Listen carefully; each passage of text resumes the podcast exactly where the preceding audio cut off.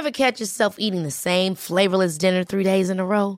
Dreaming of something better? Well, HelloFresh is your guilt-free dream come true, baby. It's me, Kiki Palmer. Let's wake up those taste buds with hot, juicy pecan-crusted chicken or garlic butter shrimp scampi. Mm. Hello Fresh.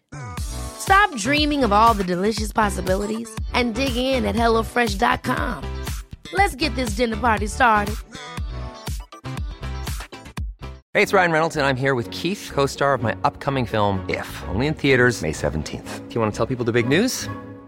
All right, I'll do it. Sign up now and you'll get unlimited for $15 a month in six months of Paramount Plus Essential Plan on us. Mintmobile.com slash switch. Upfront payment of $45 equivalent to $15 per month. Unlimited over 40 gigabytes per month. Face lower speeds. Videos at 480p. Active Mint customers by 531.24 get six months of Paramount Plus Essential Plan. Auto renews after six months. Offer ends May 31st, 2024. Separate Paramount Plus registration required. Terms and conditions apply if rated PG. I'm Sandra, and I'm just the professional your small business was looking for. But you didn't hire me because you didn't use LinkedIn jobs. LinkedIn has professionals you can't find anywhere else, including those who aren't actively looking for a new job but might be open to the perfect role, like me. In a given month, over 70% of LinkedIn users don't visit other leading job sites. So if you're not looking on LinkedIn, you'll miss out on great candidates like Sandra. Start hiring professionals like a professional. Post your free job on linkedin.com/achieve today.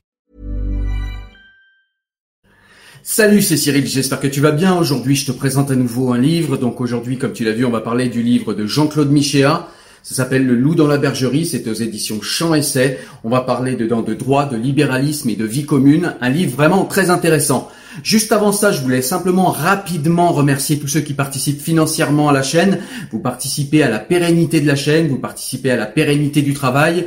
Vous avez compris que quand on veut un média indépendant et quand on veut un média qui nous plaît, eh bien c'est pas forcément toujours totalement gratuit comme on en a trop souvent pris l'habitude sur internet. Donc voilà, je tenais à vous remercier pour ça. Je rappelle à ceux qui ne participent pas que vous pouvez participer bien que mon travail soit gratuit. Euh, vous avez tous les liens en description. Vous pouvez aller sur PayPal, vous pouvez être un abonné premium sur YouTube dorénavant et vous pouvez également participer sur Tipeee. Voilà, cette page de publicité étant à présent terminée, on va commencer euh, par parler du livre. Avant ça, générique.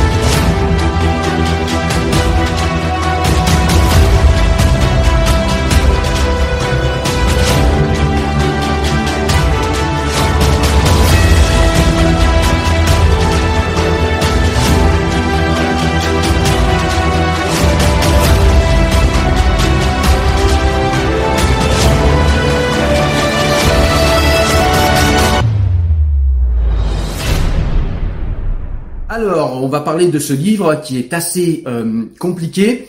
Donc, c'est un livre en fait que je vais vous présenter ici en deux temps.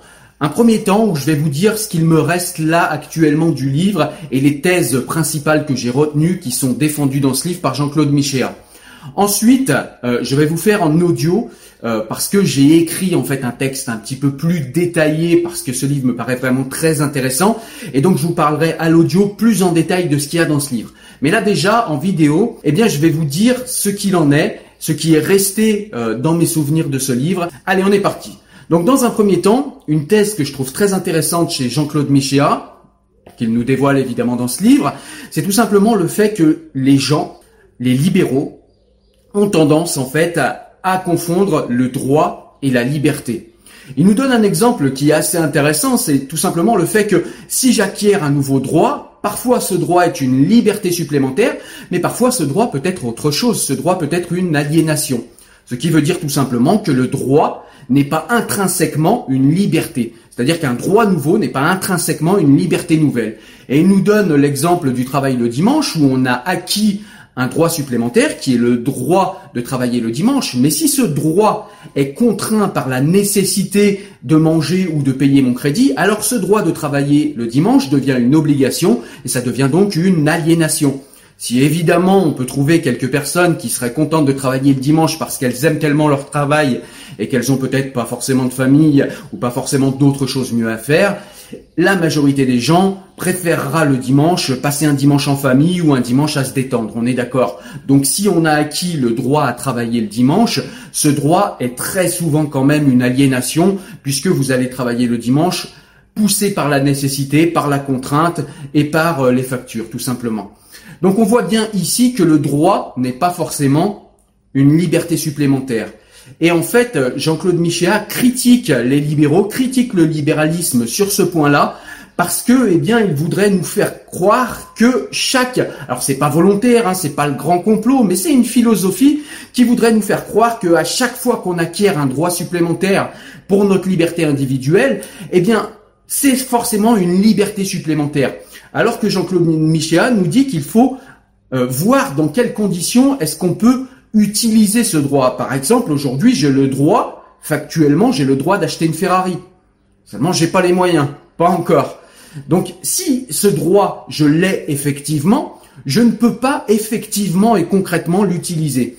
Donc le droit est parfois un petit peu pratique pour tolérer les inégalités sociales en disant que tout le monde a les mêmes droits. Effectivement, tout le monde a les mêmes droits, mais on n'a pas la même condition, les mêmes possibilités d'accès à ces droits. De, cette façon, on se permet de dire que tout le monde est égal en droit, alors que si sociétalement, effectivement, on a tous les mêmes droits, on est tous égaux, eh bien socialement, eh bien nous sommes complètement inégaux et avec cette préhension des choses, c'est-à-dire en voyant les choses que par le droit, eh bien on se rend aveugle à toutes les inégalités sociales, puisque ce ne serait pas la question. Il y a un moment aussi où Jean-Claude Michéa nous parle du capital et il nous parle également d'écologie. Et il nous explique que le moteur euh, le, plus, euh, le plus nécessaire du capitalisme, c'est l'accumulation de capital. Alors il nous cite Marx, il nous cite des économistes qui ont, euh, qui ont montré ça, mais le moteur principal euh, du capitalisme, c'est l'accumulation illimitée de capital. Et donc à partir de cette constatation, eh bien Jean-Claude Michéa nous dit tout simplement si le capitalisme c'est l'accumulation illimitée de capitaux, le capitalisme va vouloir s'affranchir petit à petit de toutes les limites. Et on le voit bien avec cette fameuse fable de la croissance illimitée. On voit bien, en tout cas, que euh, le néolibéralisme, qui est euh, l'enfant du libéralisme, qui est euh, une autre phase du libéralisme, on voit bien que euh, essaye de s'affranchir de toutes les limites, que ces limites soient les frontières, soit la morale et l'éthique, soit etc. etc. On voit bien que c'est vraiment le but euh, du capitalisme aujourd'hui, c'est de s'affranchir de toutes les limites qui pourraient freiner ou gêner l'accumulation de capital. Donc ça c'est un truc que j'ai trouvé très intéressant dans le livre. Il y a aussi quelque chose de très intéressant dans le livre, c'est cette critique que fait Jean-Claude Michéa au droit qui voudrait paraître comme axiologiquement neutre. C'est-à-dire qu'en gros, aujourd'hui, nous sommes dans une société de droit. Ça peut paraître une bonne chose, effectivement, d'être dans un état de droit. Et si effectivement, eh bien, le fait d'être dans un état de droit a eu des conséquences positives sur la société, ça a aussi une conséquence qui est euh, perverse et qui est peut-être voulue par certains, c'est tout simplement que le droit se réclame euh, de neutralité axiologique, c'est-à-dire que le droit ne discute pas, ne s'intéresse pas à ce qui est éthique, à ce qui ne l'est pas, à ce qui est moral, à ce qui est pas moral. La question c'est est-ce que j'en ai le droit Est-ce que c'est conforme au droit de mon pays Point. Alors que Jean-Claude Michéa nous montre euh, et nous explique, alors il donne beaucoup de notes, hein, il y a vraiment beaucoup beaucoup de notes dans ce livre, c'est ça qui est super intéressant, c'est qu'on peut aller vérifier ce dont il nous parle et on peut même aller creuser d'autres points qui sont abordés dans le livre. Par exemple, moi en l'occurrence, euh, il y a la tyrannie du droit que je vais sûrement lire parce que, eh bien, je m'aperçois que le droit est quelque chose d'éminemment trompeur. Comme le dit Jean-Claude Michéa dans ce livre, le droit paraît axiologiquement neutre. En tout cas, on essaye de nous le faire passer pour axiologiquement neutre. Donc, il ne s'occupe pas, comme je l'ai dit, de philosophie, de religion, de morale, etc. D'ailleurs, Jean-Claude Michéa nous dit que ça, c'est un des, euh, une des résultantes du traumatisme qu'ont été en Occident les guerres de religion notamment en France.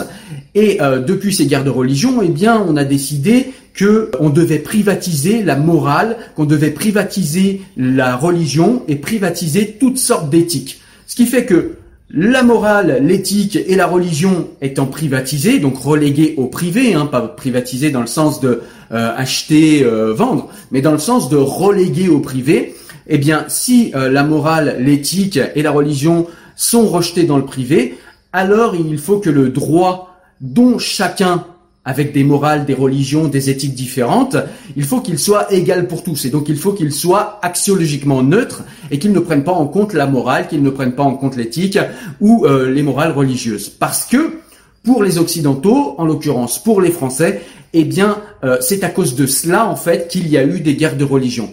Le problème que ça induit, c'est tout simplement que le capitalisme, eh bien, du coup, ne s'occupe plus de morale. Aujourd'hui, par exemple, je vous donne un exemple concret, on va dire, le fait qu'une personne ne mange pas, le fait qu'en France quelqu'un ne mange pas à sa faim, eh bien c'est bafouer son droit à l'alimentation, bafouer son droit d'être humain à manger. Seulement on a bafoué un droit. Voyez, dans l'esprit, ça fait pas du tout pareil le fait de bafouer un droit, alors que si on va sur un registre moral, on va dire c'est immoral. C'est impossible de laisser quelqu'un mourir comme ça de faim en France, c'est complètement immoral, c'est dégueulasse, c'est vraiment euh, au niveau éthique, on est au ras des pâquerettes.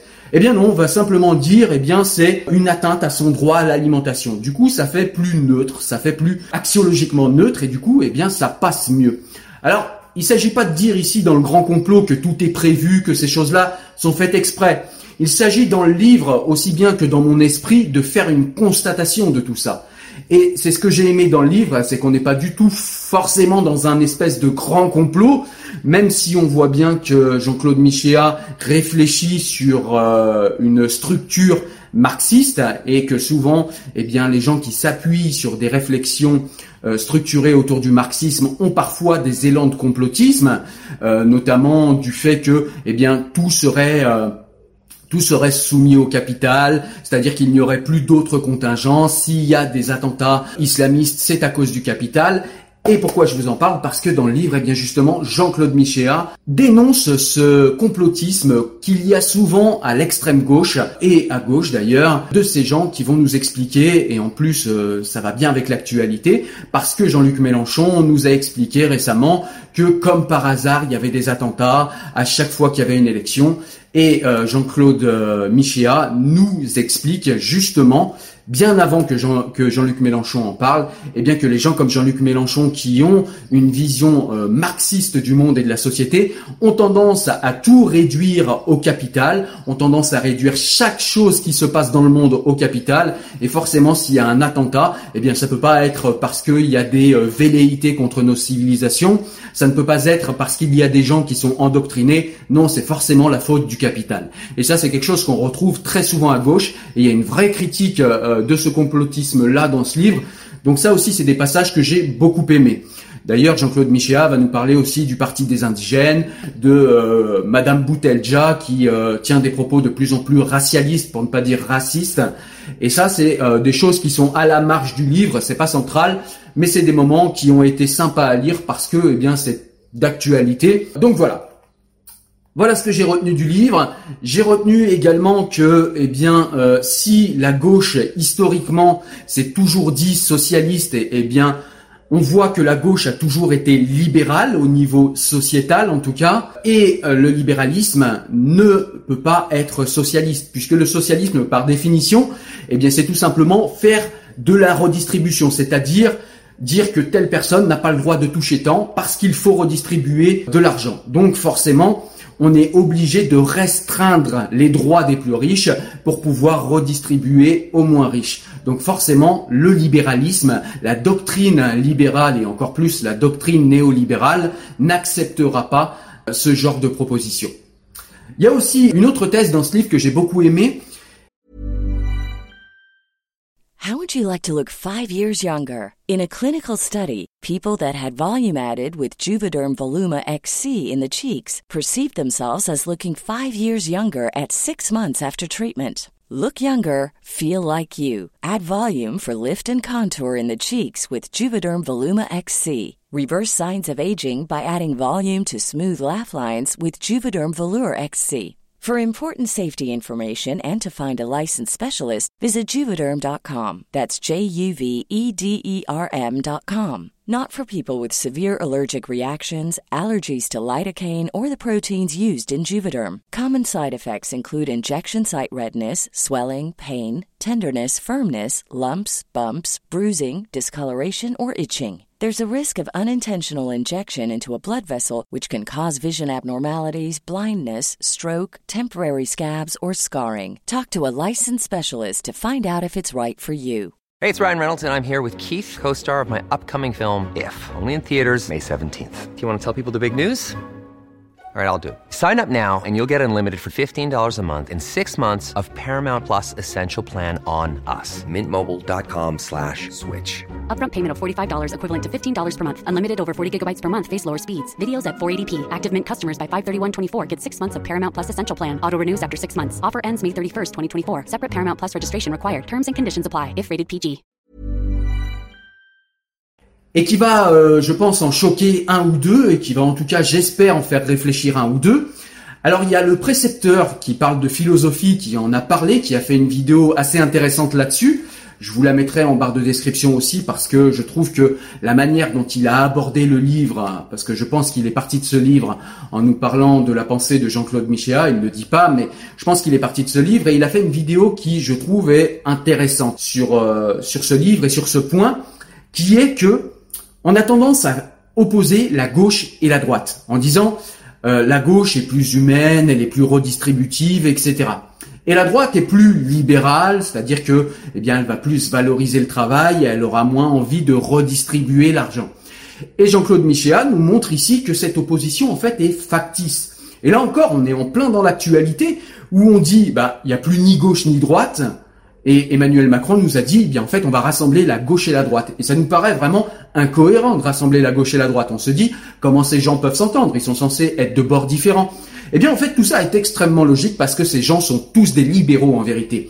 Que ce soit à gauche les libéraux au niveau sociétal ou à droite les libéraux au niveau économique, en fait, ils ont tous le même logiciel et le libéralisme sociétal qu'on a tendance à opposer au libéralisme économique, eh bien Jean-Claude Michéa nous montre dans ce livre qu'en fait, ils sont la même philosophie et les deux faces de la même pièce. Donc ça aussi c'est pareil, c'est un moment que j'ai trouvé hyper intéressant dans le livre parce qu'on a tendance à se dire que la gauche et la droite eh bien en fait euh, sont en opposition et on l'a bien vu ces 30 dernières années euh, quand il y a eu des alternances politiques dans ce pays, que ce soit à droite ou à gauche, eh bien on a bien vu que c'était peu ou prou la même politique, la même politique européiste. Au niveau économique, voilà, il y avait euh, une petite mesurette à droite, une petite mesurette à gauche, mais somme toute, il n'y a pas de grande différence. Eh bien tout simplement parce que le libéralisme au niveau philosophique, le libéralisme sociétal, engendre forcément le libéralisme économique et inversement.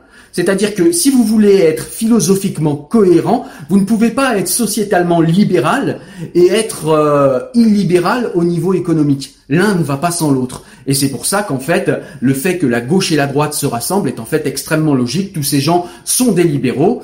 Et effectivement, eh bien, euh, ils peuvent faire une politique ensemble pour peu qu'on laisse euh, la gauche être libérale au niveau sociétal, comme elle le souhaite plus, en plus d'être libérale au niveau économique. Et il faut que la droite euh, lâche un petit peu au niveau euh, libéral euh, sociétal, puisque la droite a tendance à être peut-être un petit peu plus traditionnaliste et, et, conservatrice. Donc du coup, il faut qu'elle lâche un petit peu au niveau sociétal, et du coup, elle a les mains libres pour pouvoir s'adonner au libéralisme économique le plus débridé, comme elle le souhaite parfois. Alors il ne s'agit pas ici, encore une fois, d'être dans une condamnation morale et de dire que le libéralisme n'est pas une bonne chose.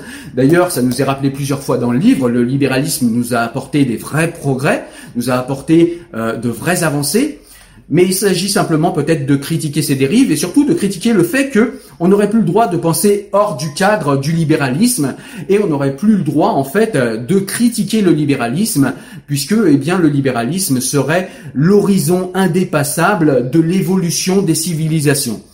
Or, euh, Jean-Claude Michel nous montre que cette fable d'économiste n'est pas forcément vraie et que le capitalisme d'aujourd'hui n'est pas euh, le petit-fils du troc d'hier. C'est beaucoup plus complexe que ça et on aurait pu faire des choix différents et on peut encore faire des choix différents. Donc il ne s'agit pas de dire que le capitalisme et que le libéralisme sont des grands diables, il s'agit simplement de garder un droit critique et d'aller dans cette critique dans ce livre et j'ai trouvé ça super intéressant. Voilà, donc ce livre est tellement riche et tellement dense que je vais avoir du mal à te faire une liste exhaustive de tout ce dont il parle. Mais vraiment, c'est un livre très riche qui nous invite à réfléchir sur le libéralisme tel qu'il est appréhendé aujourd'hui, tel qu'il se présente à nous aujourd'hui, c'est-à-dire une roue de hamster qu'il s'agit de faire tourner de mieux en mieux et de plus en plus vite, c'est-à-dire de, faire des petites critiques à droite et à gauche pour que le système tourne mieux, mais on n'a jamais le droit de faire une critique vraiment euh, profonde du système et de se dire, bah tiens, peut-être on est dans un système, dans une roue de hamster, et peut-être qu'on peut complètement en sortir. Cette critique-là n'est jamais acceptée. Jamais. Donc ça, c'est quelque chose aussi qui est montré dans le livre et que j'ai trouvé très intéressant. Donc voilà, je vais m'arrêter là pour euh, les grands points que j'ai retenus moi et qui vont, euh, je pense, continuer à travailler en moi à l'avenir. Donc évidemment, tu l'as compris, c'est un livre que je te conseille. Pour ceux qui veulent continuer, eh bien, juste après cette vidéo va suivre un audio où je vais essayer de parler je vais pas essayer, je vais le faire. Je vais parler de manière beaucoup plus précise de ce que j'ai trouvé dans le livre. Voilà, allez, je te dis à tout de suite en audio. Alors nous voilà à l'audio et là nous allons rentrer un petit peu plus dans le détail du livre. Donc au tout début du livre, ce qu'on peut dire, c'est que Jean-Claude Michéa nous dit que le concept de lutte contre les discriminations a été introduit par un néolibéral nommé Gary Becker, puis systématisé par l'économiste Frédéric Hayek.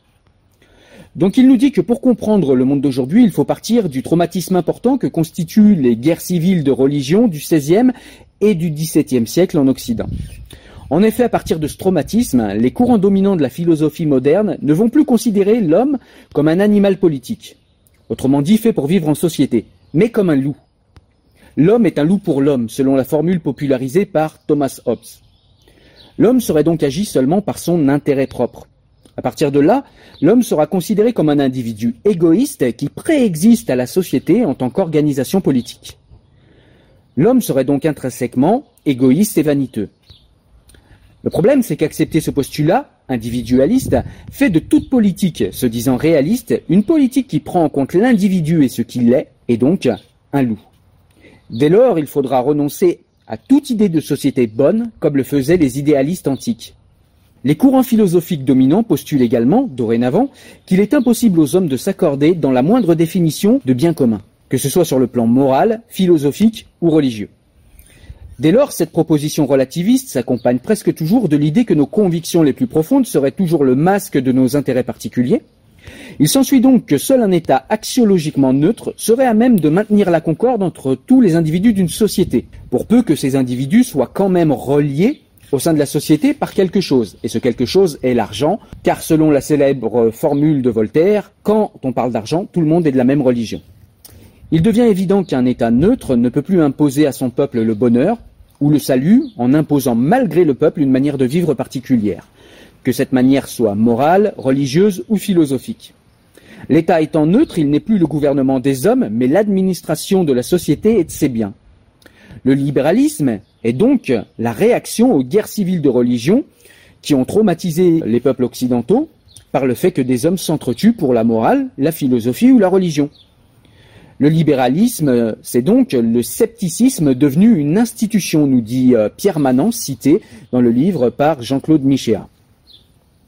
Nous ne pouvons donc plus invoquer la moindre norme morale, philosophique et religieuse, ou, dans le langage libéral, idéologique, pour venir limiter d'une manière ou d'une autre ce que les libéraux appellent le droit naturel, qui équivaut à tous les droits possibles et imaginables tant qu'ils ne nuisent pas à autrui. La liberté est donc réduite au droit sans plus aucune notion d'émancipation réelle ou d'éthique. Pour un libéral, seule la liberté peut limiter la liberté. Seule la liberté des autres peut limiter la liberté des uns. Et ainsi, on nous apprend la liberté en nous disant que la liberté, notre liberté à nous, s'arrête là où commence celle des autres.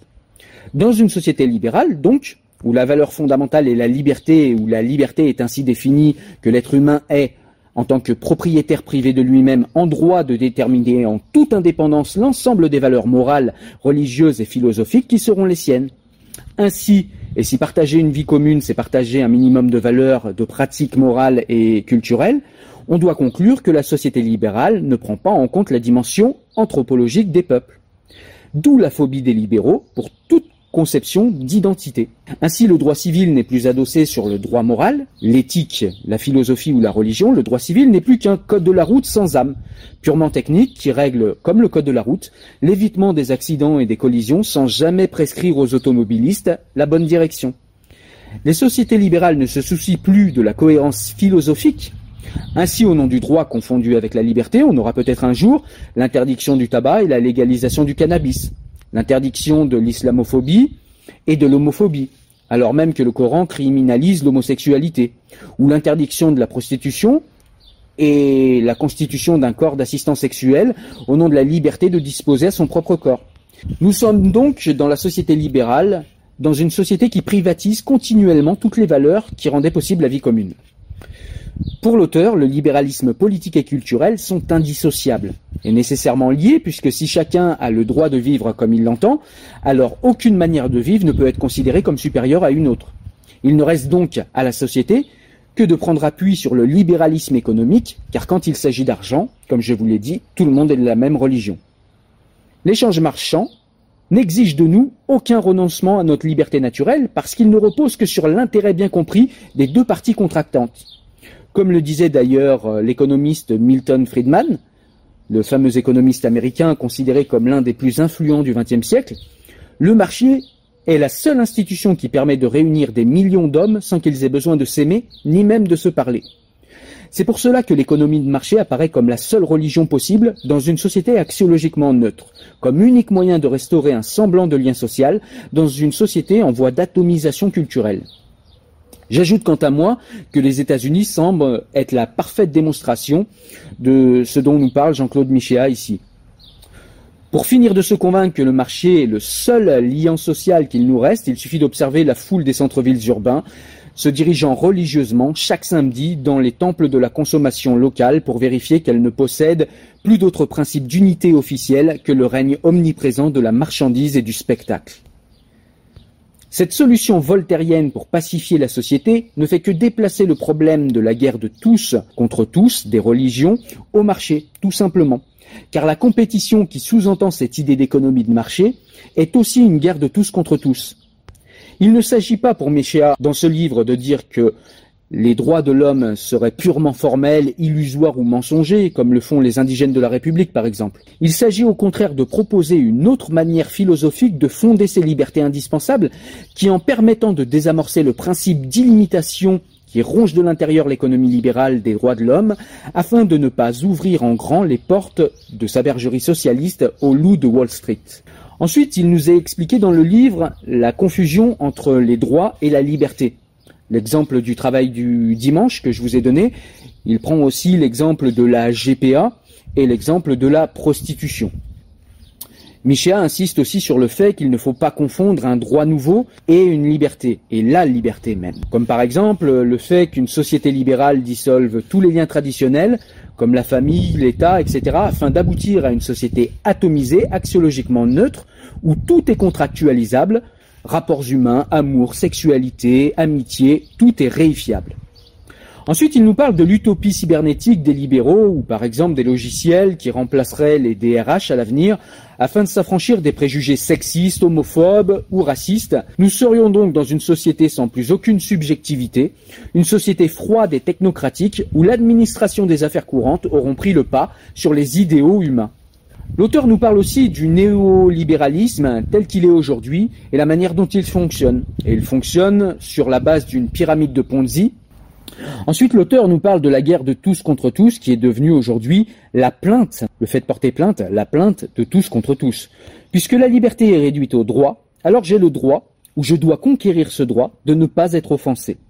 Et donc ça nous fait penser effectivement à cette victimologie aujourd'hui de tous ces gens qui demandent à vivre dans des environnements safe, comme disent les gauches américaines, les gauches woke, et dans un environnement où vous n'êtes pas offensé quant à vos croyances, vous n'êtes pas mis en difficulté, vous n'êtes pas mis en critique, etc. Jean-Claude Michéa insiste beaucoup sur le fait que le libéralisme, en tant que dogme de vie commune, est un système idéologique qui nie le réel. L'économie libérale, par exemple, nie la réalité écologique. Le libéralisme sociétal nie le besoin d'enracinement des hommes, et qui veut paraître, nous le répétons encore une fois, axiologiquement neutre. ce qui en fait une philosophie désincarnée et égalitariste, dont des délires comme droit à l'avortement pour tous, y compris pour les hommes donc, fleurissent de plus en plus. Pour Michéa, nous n'avons plus aujourd'hui que l'approche juridique libérale comme corpus de loi pour vivre ensemble. Ainsi, comme en économie, la force, c'est-à-dire la justice du pays, doit trancher droit contre droit dans une société où justement tous les droits sont devenus égaux et où par principe on débat des droits contre droits et non plus droits des uns et des autres à l'aune de la philosophie, de la morale, au sens logique le plus élémentaire et en tenant évidemment compte du réel. Michéa parle des déconstructeurs également, qui se servent de la neutralité axiologique de l'État et du droit confondu avec la liberté pour faire accepter à la collectivité leurs fantasmes. Comme par exemple le fait d'accepter qu'un homme est une femme s'il se sent femme dans son moi profond. Et dans le chapitre suivant, Michéa analyse le rapport entre libéralisme culturel et libéralisme économique, et il postule que le premier n'aurait pu advenir sans le second, et il rappelle que les premiers libéraux, d'ailleurs, mettaient l'intérêt politique et les vertus supposées civilisatrices du doux commerce qui ferait disparaître les guerres en Europe, en plus de rendre les nations prospères. Pour l'auteur, il nous rappelle que depuis toujours, le commerce a été, au sein des sociétés humaines, incorporé aux structures sociales, religieuses, philosophiques, culturelles, etc. Pour justement se prémunir sur le plan humain des effets dissolvants de toute logique exclusivement marchande. Jean-Claude Michéa nous parle également du combat de nos élites libérales qui vont vers toujours plus d'égalité sociétale et toujours plus de recul et de précarité sociale. Voilà, écoutez, euh, je ne cherche pas à être exhaustif, ce livre est extrêmement dense, vous l'avez compris. Vous avez compris que ce livre m'a également beaucoup plu. Je vous enjoins à aller lire ce livre pour en savoir plus. Il y a encore plein d'autres éléments et plein d'autres choses que je n'ai pas abordées ici dans cet audio. En tout cas, j'espère que vous avez aimé ce petit résumé des points centraux du livre de Jean-Claude Michéa. Voilà, à très bientôt, au revoir.